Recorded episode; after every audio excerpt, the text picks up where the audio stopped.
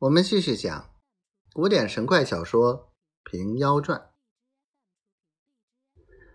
员工不住口的娓娓拜辞了玉帝，当下修文舍人再拜，奏请玉峰仍将玉匣封祭供养本院。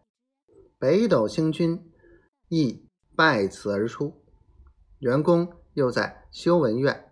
拜谢了舍人，向北斗司拜谢了星君，右手擎着白玉宝炉，左腋下夹着雾木，遂离了天界，望着云梦山白云洞钻去。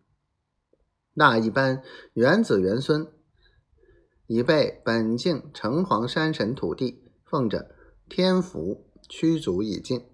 员工单单一身，不胜凄惨，且喜有了性命，又得了两件至宝，正所谓一悲一喜，便将宝炉陈设于石室之前。只见香气氤氲，直透九霄云外。又将雾幕展开尺余，悬于洞口，果然白气腾空。须臾之间，散成十里浓雾，把一个山洞如白面包裹，看不见洞外一些些子。想洞外看着洞中，亦如此矣。员工大喜，世上事多半是有名无实，指这个洞名，向来亦是虚传，今日才不枉唤作白云洞也。说罢，附身到宝炉前，磕了四个头，以谢天恩。从此日日如此，不敢懈怠。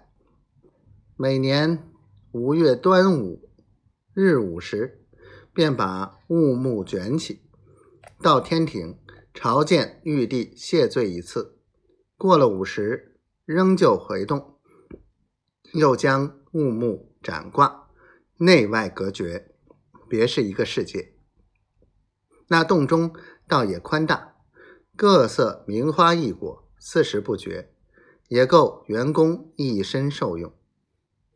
员工自此只在洞中修真养性，闲时探取雌雄二玩，戏舞消遣。